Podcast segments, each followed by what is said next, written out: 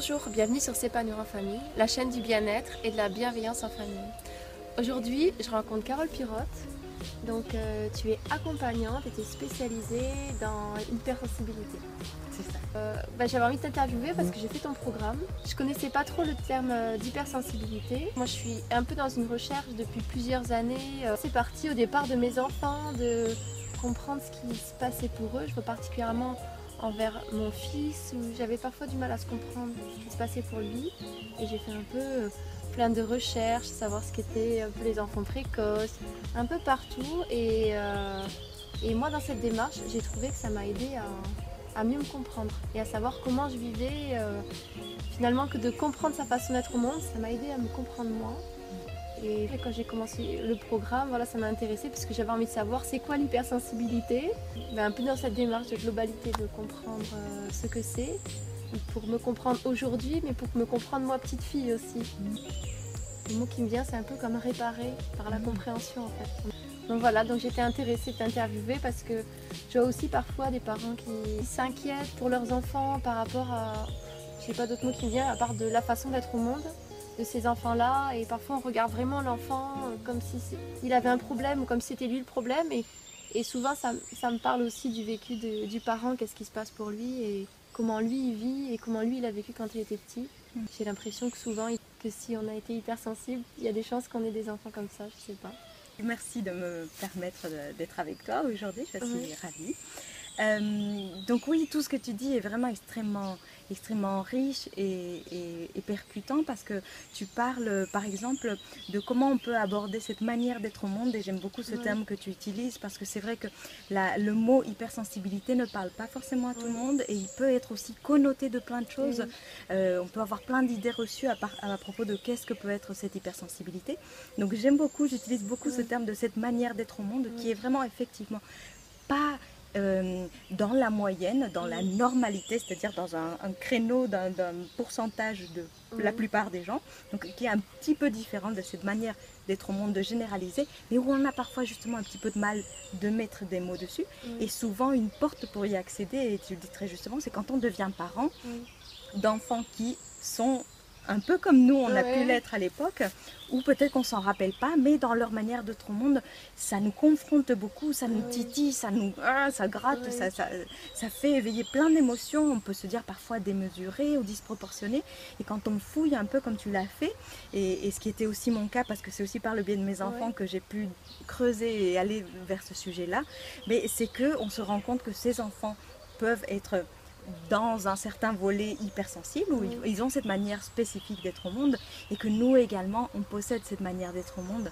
Et ça nous ramène effectivement à nous poser la question mais ok d'où je viens moi aussi et comment j'ai pu le vivre dans mon enfance? Parce que ce qui se passe dans ces premières années de vie ben, c'est vraiment capital dans la manière dont on va vivre cette sensibilité cette manière d'être au monde parce que si on vient d'une famille où, euh, ben, par exemple, euh, percevoir les choses avec beaucoup d'acuité, ou avoir une grande curiosité, ou être euh, facilement stimulé, surstimulé par Oui. certaines choses, était mal perçu. Oui. Et donc, on a pu apprendre dans la vie à se couper de ça, parce qu'on se rend compte, on se dit, ah bah, je suis pas normale, il y a un truc Oui. qui cloche chez moi, donc il faut que je me coupe de ça, de cette partie en moi. Donc euh, souvent, on se retrouve avec des personnes qui, qui intérieurement ne savent plus trop où elles en sont, Oui. et pourtant elles sont douées de cette grande sensibilité, mais elles ne le savent plus. D'ailleurs, il y a des personnes qui disent parfois, mais tout ce que tu dis, ça me parle, mais j'ai pas l'impression d'être sensible du tout, parce que je pleure jamais, euh, moi les émotions, c'est pas mon truc. Mais souvent, c'est parce que tout ça, c'est resté bien, bien tassé à Comme une l'intérieur. protection qui s'est mise en place. C'est exactement ça. couper les émotions et la sensibilité. euh. C'est ça. Pour pouvoir être dans ce monde, Ouais. appartenir et, et, et pas disjoncter en fait. Mhm. Même si on finit tout de même euh, tôt ou tard par disjoncter quand on s'écoute pas. Mais euh, Ouais. voilà, c'est Oui, c'est souvent. une adaptation. C'est une adaptation qui devient une suradaptation à force de tout le temps euh, essayer de, de fournir, essayer d'être comme les autres Mhm. dans cette normalité et qui fait que c'est très épuisant à la fin et on on- on n'est on n'est plus qui on. Ben, c'est pourquoi on est amené à être ici. Tout, tout ça, on, se déconnecte et puis on peut être parfois euh, très très mal dans sa peau alors qu'on est doué de choses magnifiques et de, de cette manière d'être au monde qui n'est pas une tare, mais tout au contraire. Parfois, il y a des gens qui me disent, mais j'ai l'impression d'être le seul au monde, d'avoir ce trait d'être comme ça, d'avoir ce trait de caractère, d'être cet extraterrestre débarqué sur Terre sans mode d'emploi. Et en fait, non, on est entre 15 et 20% de la population Oui, qui oui, sommes comme ça. oui. Donc ça peut pas être, on n'est pas une erreur ça, oui. de la, de la nature, parce que la nature fait pas de 15 à 20% Oui. d'erreurs, en Oui. fait, ça n'existe pas. Donc il y a bien une raison, déjà même naturelle, qui fait qu'il y a ce pourcentage d'êtres, qui est parce qu'il y a aussi des mammifères, les mammifères euh, ont aussi euh, ce pourcentage-là, Ah oui. tout à fait, d'être hypersensibles, parce que ça a une utilité. Une utilité aussi bien sociale pour la société, mais aussi une utilité dans le niveau de la survie, par Oui. exemple. Donc euh, du coup, c'est un trait de caractère qui est très utile, une manière d'être au monde qui est extrêmement riche, Oui, mais malheureusement culturellement Pas valorisé. pas valorisé du tout. Ah ben c'est pas bien, je me coupe de ça. Et Et alors qu'est-ce qui se passe de tous Et ces oui. trésors? C'est catastrophique oui. parce qu'on en prive le monde en, oui. fait. Oui, c'est les incidences sur la façon dont on va accueillir nos émotions. Et du coup, quand notre enfant il arrive avec des émotions, alors qu'on les a toujours refoulées, ça fait Ah ça va dans la zone de, de panique là. Exactement, c'est exactement ça. Et, et- et c'est que l'hypersensibilité recouvre les émotions, mais ça recouvre aussi tout Oui. un tas d'autres choses. Oui. C'est-à-dire que c'est cette capacité à capter plus que la moyenne. À capter quoi? Ben De tout. Oui. Ça peut être capté grâce au sens, donc on- avec l'oreille, on peut Oui. entendre des choses que les autres n'entendent pas, on peut sentir euh, que Mhm. quelqu'un a changé son parfum euh, de très très loin, on peut, Oui. avec les sens très très aiguisés, et on peut très vite perturber aussi par les sons, par des odeurs, par des choses qui nous heurtent, des lumières trop vives, Oui. etc. Donc on peut le voir comme un handicap, mais comme quelque chose de très précieux. Mais on peut aussi capter, comme tu disais, au niveau des émotions. Et donc on peut ressentir les émotions même des Et autres. oui. Et on se dit, mais je suis un peu folle, j'arrive dans un endroit je suis triste alors que j'étais bien, mais qu'est-ce qui m'arrive, je suis folle. Mais non, on a peut-être juste capté la tristesse de quelqu'un qui était là et qu'on n'a peut-être même pas vu, mais on est dans cette capacité à percevoir aussi les émotions des autres. On peut aussi percevoir, certaines personnes peuvent percevoir dans le monde subtil, donc dans ce qui ne se voit pas, les énergies, etc. Et ça aussi, ça peut créer une confusion parce qu'on peut avoir un enfant qui hurle à la mort alors qu'on se dit, mais il n'y a rien, la chambre va bien, tout va bien, on est en sécurité. Oui, mais cet enfant, il capte autre chose encore, parce qu'il a cette grande sensibilité. Et on peut aussi capter, euh, ben, avec euh, le- notre mental, plein de choses que les autres n'ont pas encore processées. Et donc, du coup, partir vraiment très, très, très, très loin dans, dans- dans- dans des divagations, des arborescences. Et les autres n'y sont pas encore. Et donc, du coup, ça fait très souvent un sentiment de décalage. Oui, oui, parce que de l'extérieur, ça peut être, ah, par exemple, si un enfant se plaint euh, du, je sais pas, du bruit ou de la lumière, ça va être, oh, il fait des histoires. C'est ça. Quelqu'un qui cherche tout le temps, ah, il se prend toujours trop la tête, C'est il est ça. trop compliqué, euh, ou les émotions, enfin, c'est finalement c'est souvent jugé et rejeté. exactement. même. C'est exactement. Ouais. Et du coup, euh, et ce- ces mots que tu as utilisés, c'est vraiment ça, c'est que c'est des mots qu'on on a pu s'entendre dire plein de fois et qu'on se le dit, finit par se le dire à soi-même, c'est je suis trop. Voilà. Exactement. Ouais. Je suis trop, trop sensible, trop chochotte, trop. Et puis le pas assez. Je suis pas assez zen, je suis pas assez cool, je suis pas assez euh, légère, joyeuse. Et parce que oui, effectivement, quand on perçoit tout, on perçoit la, la gravité dans ce monde, ben, on peut avoir une espèce de poids. On peut voir des enfants tout petits de 4 ans qui, on, a la sensation qu'ils portent le poids du monde sur leurs épaules. Parce qu'ils se rendent compte, effectivement, ils ne sont pas du tout dans le monde des bisounours, ils ont cette conscience du monde qui peut effectivement ben, percevoir la souffrance, la détresse, l'injustice. Et du coup, cette injustice qui provoque un grand sentiment d'impuissance, de, de, mon Dieu, mais il faudrait, je voudrais faire quelque chose, mais c'est pas possible. Et c'est très très dur à vivre. Et ça me fait penser, euh, je viens de me rappeler l'intention que j'avais mis dans, quand je me suis inscrite à ton programme. C'était vraiment de réussir à, à accueillir mes émotions euh, avec euh, une complète ouverture et avec joie et gratitude, quelle qu'elle soit. Mm. Parce que finalement, les jugements que l'on a entendus, on, on les, on les intègre à l'intérieur de nous. Donc après, c'est de l'auto-jugement et euh, qui empiète sur notre estime de nous. Et ça, on le porte avec nous toute notre vie. C'est ça, exactement. Parce que euh, ce que maman pouvait nous dire enfant, euh, fais pas ci, sois pas comme ça, etc. Ben, comme tu dis, on l'a tellement bien intériorisé qu'on a notre maman intérieure qui Ouais. continue, ou notre papa, ou notre maîtresse ou autre. Et on peut être extrêmement dur avec soi-même. Et du coup, à chaque fois qu'on est envahi par une émotion désagréable ou, ou un ressenti, ou pas, on est trop stimulé, etc., on se dit, Ah, je suis encore nulle, je fais pas encore assez bien les choses. Et, et tout ça, ça en rajoute à, à cette souffrance et à ce désamour de soi qui est terrible parce que tant qu'on n'aime pas ce qu'on est, ben, on ne peut pas rayonner de tout ce qu'on est. Oui. Et je me dis, c'est aussi un cercle vicieux avec les enfants parce que à partir du moment où même par exemple on prend conscience de ça, bon alors moi je vis des émotions fortes, donc mon enfant il est dit fort, ah mais ça se trouve il ressent les miennes, donc c'est ma faute. Ah oui, ça c'est magnifique, oui effectivement, j'ai testé aussi pour vous, effectivement. Ben oui, parce qu'il y a cette conscience aussi de, de, se voir faire et de se voir agir et de se rendre compte qu'on a une influence sur les uns et sur les autres, en particulier chez nos enfants. Et comment arriver à faire la part des choses et dire, ok, mais non, mon enfant a son histoire aussi, il a son ressenti et son vécu, d'où l'importance de, dans un premier temps, s'occuper déjà de ce qu'il y a de ce côté pour pouvoir être dans l'accueil euh, de, l'autre en face. Parce que on peut être euh, dans une mouvance où on cherche d'être dans, la bienveillance, l'amour, l'accueil euh, de nos enfants, etc., ou des autres. Mais c'est sûr que si on n'a pas pu aimer et accueillir déjà ce qui était disponible en nous, y compris avec les parts d'ombre et les parts qu'on n'aime pas du tout et qu'on aimerait mettre la touche supprimer et effacer. Mais tant que c'est pas fait, ça, ben, effectivement, on va pas pouvoir être dans une vraie bienveillance. Ça va être euh, un postiche euh, qui va pas être naturel et qui va créer une espèce de, complication, même chez l'enfant qui se dit, ben, elle me dit des mots euh, très non violents, etc. Mais dans l'intention, il y a une colère extraordinaire. Et oui, parfois, c'est juste une question d'alignement en fait. Et puis j'ai l'impression que pour pouvoir vraiment accueillir euh, les émotions de nos enfants ou, leur façon d'être au monde, il faut déjà euh, être en paix avec nous.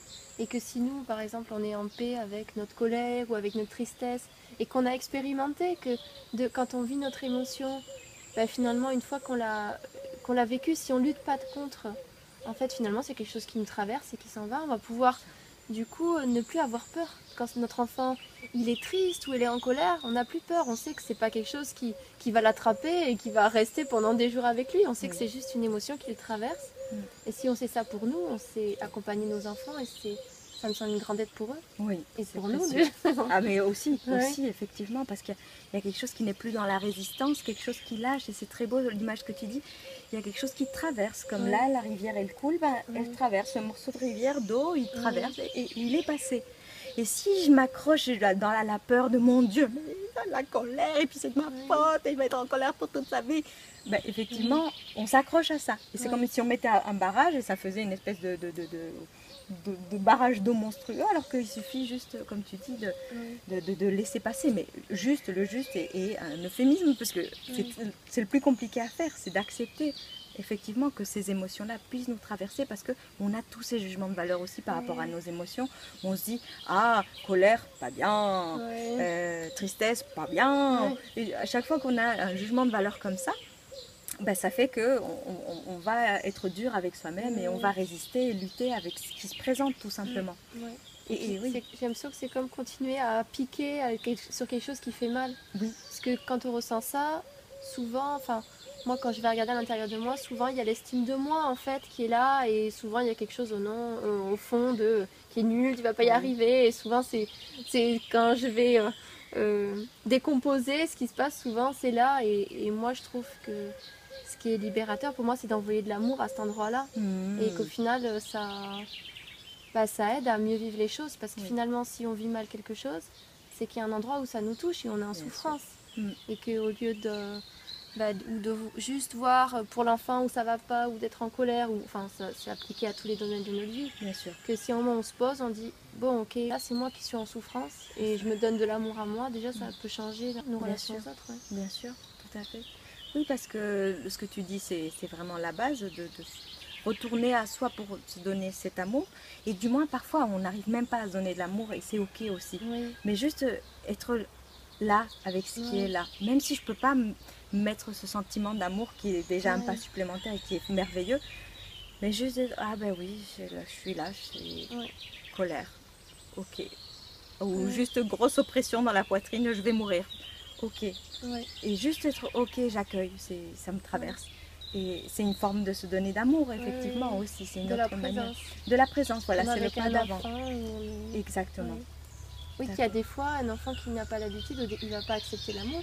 Ah, et puis même, il y a des émotions où au départ, il ne va pas du tout vouloir que son, enfant, que son parent arrive euh, là. des fois, c'est juste être à côté, dire ouais, oui, tu es en colère. Et puis on garde la distance parce qu'on sait que là, Là, il y a de la colère et c'est pas possible de rentrer dans l'espace. Exactement. Oui, oui, oui, oui, c'est être à cette écoute très fine, exactement comme tu dis. Et, et toi, qu'est-ce qui t'a aidé du coup à... Est-ce que tu as toujours eu cette conscience de ton hypersensibilité ou est-ce qu'il y a eu des événements, des choses qui sont venues te, te faire prendre conscience de ça et qui t'ont aidé euh, sur ton Hmm. chemin? Oui, alors j'ai toujours senti que j'étais bizarre, différente, euh, Mhm. etc. Mais j'avais jamais réussi à poser des mots dessus. Euh, dans mon parcours de vie, j'ai eu différentes étapes où je me suis beaucoup, beaucoup cherchée dans différentes activités, dans différents euh, même courants philosophiques, euh, même voire religieux, etc. À pas arriver à trouver ma place et euh, et c'est justement en devenant maman où j'ai eu ma première fille qui était hypersensible plus plus vraiment très très marquée. Euh, et donc du coup ça a commencé à me renvoyer plein de choses par rapport à moi. Est-ce que j'étais une mauvaise mère? Pourquoi ma fille se posait des questions existentielles du haut de ses deux ans, etc. Et c'est là où en faisant des recherches euh, sur aussi la précocité, mais aussi l'hypersensibilité, que j'ai mis ce mot dessus. Et ça, ça, ça a juste fait clic, clic, clic dans ma tête, comme tu Ouais. disais, une espèce de réparation, de revisiter mon enfance, de revisiter ma vie.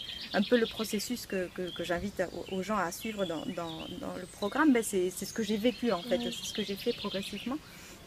Parce que euh, ça a été un long chemin en fait, parce que tant que j'avais pas ce cadre de référence pour m'aider à comprendre ma manière d'être au monde, ben, je ne savais pas sur quel endroit j'étais en fait. Parce que oui, précocité, ok, mais ça me parle pas trop à certains endroits, oui, mais on peut avoir souvent un espèce de truc de non, mais pas moi, moi je suis Ouais. pas ça, ça me parle pas trop. Et puis pour moi, ce, ce mot hypersensibilité, en quoi ça me parlait, c'est que ça me venait me parler d'une grande sensibilité. Et, et c'est ce qui pour moi reliait le volet un petit peu complexe ou souffrant parfois, que peuvent avoir parfois les personnes qui sont à haut potentiel ou précoces, mais pas toutes les personnes hypersensibles sont nécessairement, mais voilà, ni l'inverse, ni l'un ni l'autre est vrai, mais c'est très récurrent euh, que les uns le soient, les autres aussi. Et donc du coup, euh, c'est pour ça que mettre ce mot-là et, euh, et- faire des recherches après très très pointues sur ce domaine-là. Ça a été vraiment salvateur pour moi parce que au-delà de- d'une étiquette où on peut se dire euh, qu'on utilise à toutes les sauces, ah ben non mais laissez-moi je suis hypersensible, Oui. il y a vraiment quelque chose du domaine de se sentir compris en fait. Oui. Tu vois, quelque chose qui se pose de dire ah, ok en fait tout va bien. Oui. C'était ça en fait. C'était la première détente de me dire je suis pas la seule au monde. Il y a plein de gens qui fonctionnent comme moi et c'est pas une tare, tout va bien. Comment je peux faire maintenant pour, euh, pour euh, Faut bien vivre avec. bien vivre avec exact. Mm. Et en fait, c'est ce chemin euh, d'aller voir comment tu avais vécu euh, ça, finalement, tout le le- l'évolution sur ta vie, c'est ça qui t'a aidé à mieux vivre avec? En partie, en Ouais. partie. Après, il y a eu toute une, une partie aussi qui était de accueillir ce que j'étais devenue aujourd'hui, en fait, et accueillir ce qui était présent. Parce que comme je m'étais aussi beaucoup coupée euh, de moi-même et j'étais passée par une grosse phase de je veux être absolument normale et, et du coup ne m'en parlais plus ni de sensibilité ni de quoi que ce soit. euh, du coup, j'ai eu à faire un grand, grand chemin pour oser me reconnecter à l'intérieur parce que ce qu'il faut se dire, c'est que quand on s'est coupé longtemps de soi, ben, il y a une espèce de volcan en éruption à l'intérieur et faire ce retour à soi, c'est pas forcément aisé. C'est pas toujours facile et puis ça peut, ça peut être douloureux en fait de, de- de revenir à soi et revenir à ses émotions et les accueillir. C'est vite dit de dire j'accueille la colère, mais des choses, et oui, bien sûr, plus forte. oui. Oui, moi, l'effet de, tu sais, de refouler, moi j'ai l'impression que c'est l'effet cocotte minute, tu sais. c'est ça. Du coup, tu appuies sur le couvercle, mais tu sais que de toute façon, bah, à un moment, de toute façon, ça va exploser. Ou alors, tu ça. fais des fois, tu fais sortir plus, comme la colère, voilà, un truc Ouais. qui fait sortir un peu, bon, et puis, mais c'est toujours dessous. euh. C'est ça. On a une espèce d'impression de ouh, je contrôle. Mais Ouais. on contrôle rien du Eh tout oui. en fait parce que parfois ça explose tout seul Oui, et là ça fait des Eh oui. sacrés dégâts. Ouais, moi, l'image qui me vient, bon, du coup, je parle beaucoup en images, mais Oui, c'est très bien. c'est c'est un peu comme si, euh, tu vois, c'est un peu comme si c'est une tour de verre, les personnes comme ça qui, qui contiennent tout le temps les émotions ou, ou tout ce qu'ils peuvent ressentir, tu vois que c'est c'est maintenu, mais c'est très fragile parce que dès qu'il y a l'émotion qui arrive, ils, ils- perdent tous leurs moyens, ils savent plus quoi faire et que je trouve que de euh, quand on ose aller voir ce qui se passe à l'intérieur de nous, euh, c'est comme s'il y a ah oui c'est peut-être pas une tour tu vois, c'est plus léger, ça bouge, mais en même temps c'est solide quoi et c'est enraciné quoi, ça va pas ancré. euh, c'est pas un gros truc comme ça, mais si tu pousses, ça fait ça se remet quoi. Exactement. Et ça devient comme un arbre qui peut être en- enraciné, Ouais, mais il peut bouger avec le vent et il peut voilà se mouvoir. ouais, Mais euh, ben, c'est pas facile de, de- de- de passer du stade tour en cristal euh, Oui. fragile, mais Oui. qui est voilà qui a l'air imperturbable, à passer à cet arbre qui, qui est du coup au gré du vent, Et qui, va accepter que le vent le pénètre et, et qu'il Et passe à travers les feuilles et que parfois les feuilles elles vont tomber et ça va pas être agréable du tout en fait. Mais c'est merveilleux d'être un arbre parce que c'est ça, c'est là où on peut enfin avoir toute notre Ouais. beauté et notre puissance. Il y a le côté vivant aussi. de- Exact, tout à Ouais, fait. Mm, mm, mm. Avec tout ce que ça comporte, comme tu dis, les saisons, c'est joli Et ça oui. aussi, ouais. Et oui, et, et ça aussi, ça fait partie d'accepter euh, cette dimension de saisonnalité parce que euh, on peut avoir surtout les femmes, je sais pas toi comment tu le vis, mais on, on a ce cycle hormonal hein, tous les mois qui, qui est très intense et les personnes hypersensibles, les, les mois euh, lunaires par rapport à leurs règles, c'est vécu avec une intensité vraiment Oui. très très importante. Et donc du coup accepter qu'on est aussi qu'on n'est pas comme les hommes ou qu'on n'est pas comme certaines personnes qui peuvent être assez euh, régulières et qu'on peut avoir des moments comme ça où on va conquérir la terre et d'autres où on peut être plus bas que terre. Et que c'est ok aussi en fait que c'est pas euh, parce qu'on va avancer etc qu'on va arrêter de vivre dans une saisonnalité euh, et, et c'est tout ce chemin en fait. Après, juste là-dessus, je trouve rien que la compréhension, ça fait du bien. Enfin, moi, je sais, par rapport au cycle, justement, c'est quelque chose que je suis en train d'observer, je dirais. Oui. Et, euh, et je trouve rien que de comprendre, euh, ouais, je- oui, c'est vrai, ça fait du bien parce que si tu sais qu'il y a des périodes, même si c'est pas tu sais, au jour près tout ça, Oui. finalement, quand tu as une période où tu te sens un peu fatigué et tout, tu te dis juste, ah, bah, c'est une période où je dois me, je dois me reposer, c'est tout. C'est pas et que c'est pas ce que je vais lutter, que je vais être fatiguée pour tout le reste de la période. Donc autant ça. que j'en profite pour me reposer et après toute l'énergie va revenir. c'est ça Souvent on a peur que un peu pour tout, je crois que quand tu as quelque chose, ça va durer euh, je sais pas combien de temps, des jours et des semaines alors que quand tu acceptes ce qui est là maintenant, au final ça bah, ça va mieux partir. ça va beaucoup plus vite en fait finalement parce que ça nous traverse on ne fait pas le barrage en fait et donc du coup oui ça passe. Et comme tu dis et, et bien régulièrement je ne sais pas si ça t'est arrivé mais quand tu luttes que tu vas avoir tes lunes par exemple et tu te dis non là il faut que je tienne super Ouais. maman je vais arriver à tout faire et, et je me mets même des choses supplémentaires à faire parce que Ouais. c'est pas possible et je me fais violence ben moi je peux me traîner tout le cycle une espèce de colère sous-jacente tu vois le truc de je me suis pas posée ben je vais vous le faire payer les gars. Et parce que j'ai pas écouté ce que tu dis avec toute simplicité qui est bah, je suis fatiguée, je me repose. Simple, Oui. mais c'est pas facile à faire parce que c'est aller à l'encontre de tout ce formatage qu'on a de il faut que tu sois gentille, souriante, performante, perfectionniste, parfa- parfaite, etc. Oui. Ou au masculin que- aussi. Oui, mais c'est vrai qu'en tant que maman, en plus quand on essaie d'être dans une éducation à l'écoute Ah oui. avec les enfants, bienveillant, et parfois on peut se mettre euh, la barre très très haut. Ah oui, ah et ça peut, euh, on peut soi-même ne pas se faire du bien. c'est ça, c'est ça. C'est vraiment ce que tu dis pour moi est, vraiment fort et, et in- indispensable à, transmettre, si c'est le mot juste.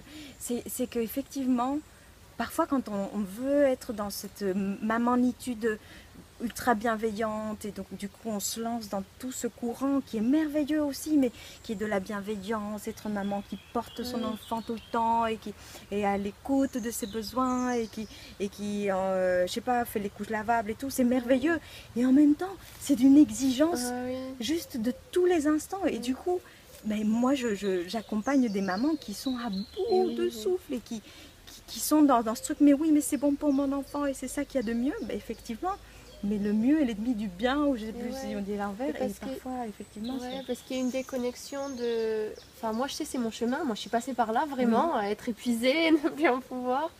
Et, et à un moment, j'ai compris que la bienveillance, elle était envers moi. Oui. Et que c'est parce que si j'étais bienveillante envers moi, qu'en fait, je transmettais la bienveillance. Oui. Et ce que je me suis aperçue, j'ai même eu un moment où, où, où j'avais plus envie de faire l'éducation bienveillante, où Oui. j'en avais marre. Je me disais, bah, comment ça se fait Moi, j'ai des enfants, ils ont toujours des grosses émotions, il faut que j'accueille ça tout le temps. Les autres, ils font pas l'histoire. je comprends pas, ça m'énerve. Et donc, il y a un moment c'est presque, j'en voulais un peu comme, ouais, mais euh, est-ce que je me suis trompée? Est-ce que c'était pas bon? Est-ce que, euh, que j'ai pas fait comme il fallait? Oui. Et en fait, je me suis aperçue que toutes ces peurs que j'avais par rapport à ces cours- le- ce courant éducatif, finalement, ils reflétaient que mon estime de moi. Et que si j'avais pris un autre courant éducatif, j'aurais pu me dire la même chose en fait, que j'y arrive pas, que les autres ça va mieux, que je suis passée à côté. Oui. Et qu'en fait, à partir du moment où je me dis euh, je suis nulle, je vais pas y arriver, euh, les autres ils y arrivent et pas moi, Oui. bah, en fait on peut aller euh, dans n'importe quoi en fait et c'est ça qui revient. C'est ça. Donc là aussi c'est important de, bah, de prendre, de, d'écouter déjà ses parts qui pensent ça, de prendre soin de, j'allais dire de son enfant intérieur, mais finalement chacun met les mots qu'il veut, de prendre soin de soi euh, maintenant déjà en tant qu'adulte et de se faire du bien. Et ça va faire ça que finalement euh, bah, on va pouvoir l'offrir à nos enfants. Parce que si on ne respecte pas nos besoins de sommeil, nos besoins, ne serait-ce qu'en plus quand on a un profil hypersensible, des fois on a besoin de, pas de bruit, de solitude. et que quand tu es 24 heures sur 24 avec tes enfants qui, eux, n'ont pas forcément besoin de silence, ça peut être difficile. Ouais. C'est ça, exactement. C'est vraiment précieux ce que tu dis parce que, parce que à la fin du jour, euh, peu importe la méthode finalement qu'on choisisse, ou même s'il n'y a pas de méthode, mais si on est déjà bienveillant avec soi et qu'on prend soin de soi, ben, les enfants, ils peuvent euh, que aller dans, cette continuité-là, en fait. Et, parfois, à force de mettre euh, voilà, toutes ces choses euh, qui donnent des instructions de comment faire, comment être, comment réagir, etc., ça crée un niveau d'exigence tel qui, mm. que si effectivement ça vient pas dans un terreau hyper souple et déjà bienveillant et amoureux mm. vis-à-vis de soi, ben, ça crée juste un espèce de désert intérieur de dessèchement, d'être tout le temps dans, ce don, mais qui est un don qui ne vient pas être nourri en fait de l'intérieur. Donc euh, effectivement, comme tu dis, dans, ce terreau hypersensible en plus, Où, on a un grand besoin de, de, plage horaire, où on n'est pas surstimulé, etc. Ben, la période où on est parent de jeunes enfants, ben, c'est juste festival. quoi. C'est c'est vraiment pas facile parce qu'en plus on fait des enfants très régulièrement hypersensibles, qui en plus, parce qu'il y a plein de types d'hypersensibilité, oh, je sais pas s'il y en a 150, mais j'en ai trouvé 4 en tout cas qui me parlent, mais il y en a, il y a par exemple celui qui a fond les ballons et qui a une grande énergie. Et donc, euh, du coup, qui peut être tout le temps, ce que euh, certains peuvent appeler hyperactif ou avec des troubles de l'attention, qui bien souvent ne le sont pas. Et que c'est juste que cette hypersensibilité se manifeste avec un trop plein d'énergie. Alors si on est une maman qui a plutôt un, euh, profil plus introverti ou plus avec dans l'écoute et l'observation des autres, avec les antennes déployées, et on a un petit bout avec l'énergie qui pète dans tous les sens. Oui. Ah, moi j'ai eu ça avec mon ah, ben fils, ah oui. Ça fait des, pas les mêmes besoins quand parfois ça rentre en confrontation. Ah, oui, c'est juste horrible en fait. C'est juste. Euh, et puis parfois on a des familles avec les quatre types de profils qui ils savent même pas qu'ils sont hypersensibles. Ils, ils ont l'air très très différents et, très différents et pourtant chacun a sa sensibilité mais qui se manifeste de différentes manières et ça fait des cocktails parfois explosifs et on regarde la famille à côté on se dit mais eux ils sont normaux en fait. Euh, ils n'ont pas ces problèmes là. Bon, on ne sait pas, bien sûr, parce qu'on n'est pas chez eux, mais, mais c'est vrai que ça peut complexifier beaucoup les choses. Et c'est quoi les autres? Tu as dit qu'il y avait quatre types de profils? Oui, mais donc il y a celui qui est un peu à fond les ballons, qui est tout le temps énergie plus plus et qui a un développement psychomoteur très élevé, donc du coup, qui peut ah beaucoup bouger. Après, c'est le mien, à un an, il montait euh, à des hauteurs. Pas possible, à neuf mois, je l'ai retrouvé debout sur le buffet.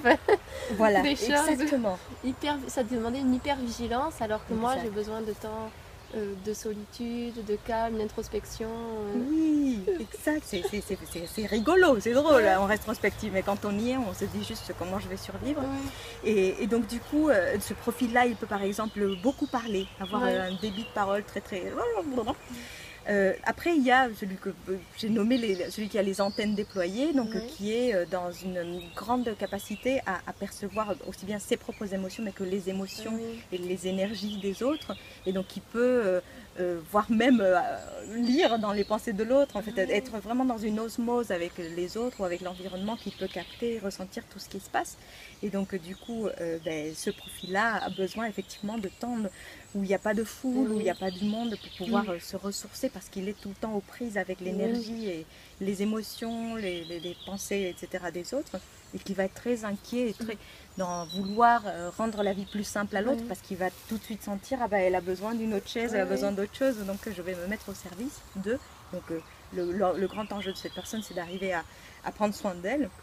Après il y a un autre profil c'est celui qui est à l'essence décuplée, c'est-à-dire qui a euh, vraiment euh, la vue par exemple très très développée, qui va être très facilement irrité par euh, des couleurs trop flashy ou avec les lumières, etc., les bruits des sirènes, des ambulances, qui va gratter tout le temps l'étiquette, hum, ça me dérange maman, ou les, les, les, euh, les chaussettes, euh, ça va pas être possible, l'élastique, etc. Donc très très sensible au niveau de, des cinq sens.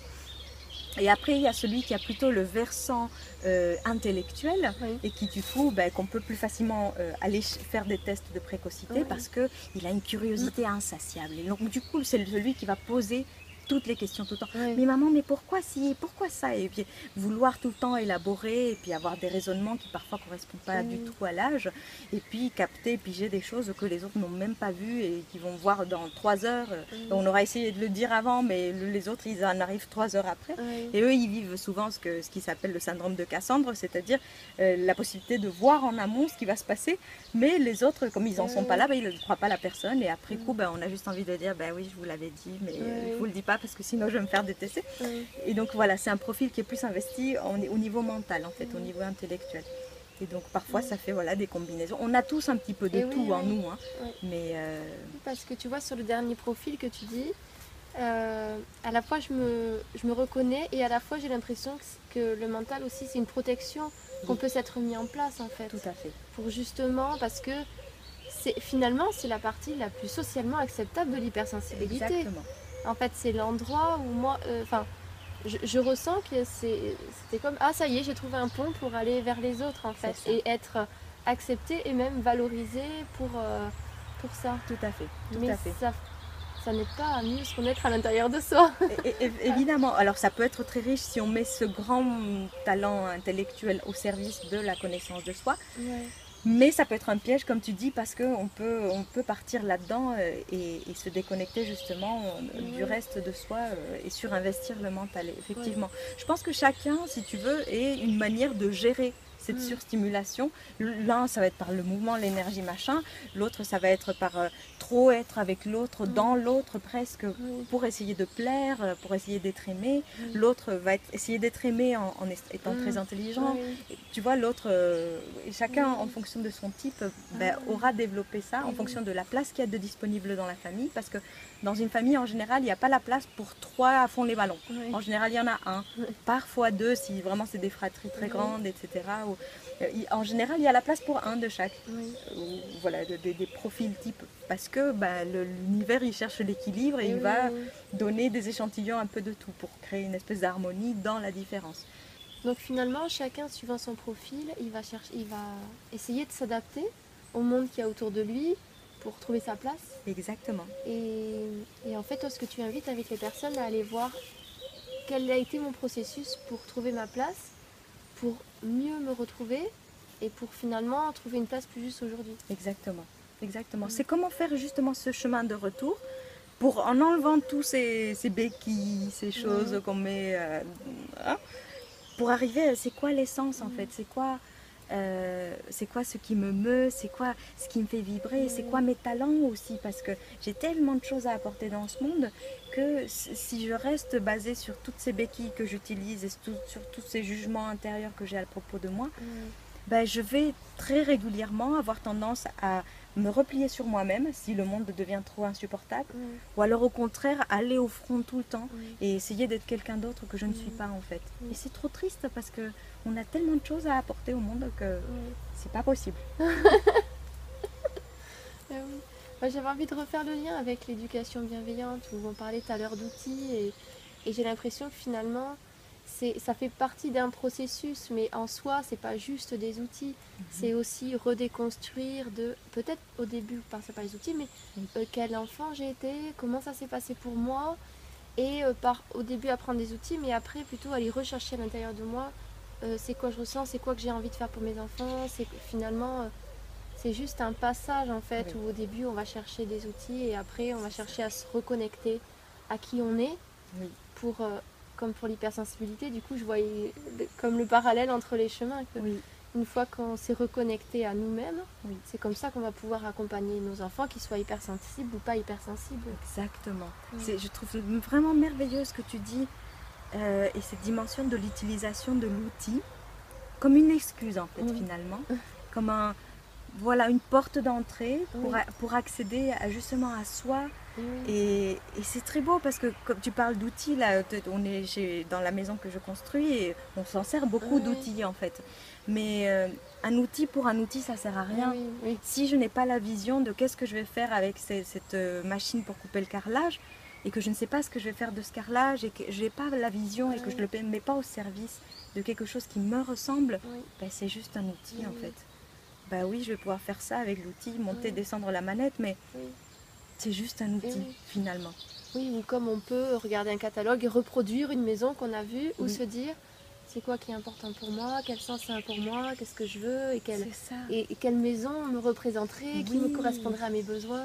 Comment je veux vivre. Eh euh. C'est ça, et, c'est- ça qui demande beaucoup de courage, c'est d'oser se poser la question et de se dire, ok, mais c'est quoi que j'ai envie de vivre? Oui, ok, la bienveillance, c'est norm- même normal en fait, on se dirait, mais c'est évident. Euh, oui, tu- mais c'est quoi que je veux derrière ça en Oui. fait? C'est quoi la vie que j'ai envie de vivre, euh, indépendamment que, que j'ai des enfants ou pas, ou que je sois hypersensible ou pas. Et c'est ça le, le courage d'oser regarder en soi en fait, et d'oser se dire, ok, euh, tout ça c'est bien beau et tous ces outils sont bien chouettes, mais au service de quoi en fait? Oui, Oui, ça demande de passer par qui je suis. Ah, ça fait un ça. grand vide autour. Ah, c'est ça. qui je suis. Et ça peut nous faire peur. Oui, c'est ça. Et, et- et je ne sais pas si tu as déjà vu ça ou, ou vécu ça, mais parfois la question est tellement crée tellement un vide Ouais. ben, qu'on cherche beaucoup d'outils et qu'on passe sa vie Oui. à chercher des outils. Oh, j'ai trouvé un nouvel outil qui était juste trop bien. Oui, Sauf que l'essentiel, en général, il n'y a pas besoin de beaucoup d'outils en fait. Mais parfois, on a besoin de ces outils oui. pour y, y venir. Ouais, comme pour... Moi j'ai ce profil là aussi, mais c'est comme pour se. Pas une excuse, mais comme pour euh, valider ce qu'on ressent. de- Oui. C'est comme si. euh, Moi j'adore, c'est quand je fais les liens, dire Ah oui, oui, ça revient toujours bien là. Et comme si je veux valider Oui. plein de fois. Ah ouais, ouais, c'est vraiment ça. Et mais j'ai l'impression à chaque fois de mieux l'intégrer. Oui, mais c'est De ça. plein de façons différentes. Et que. C'est ça.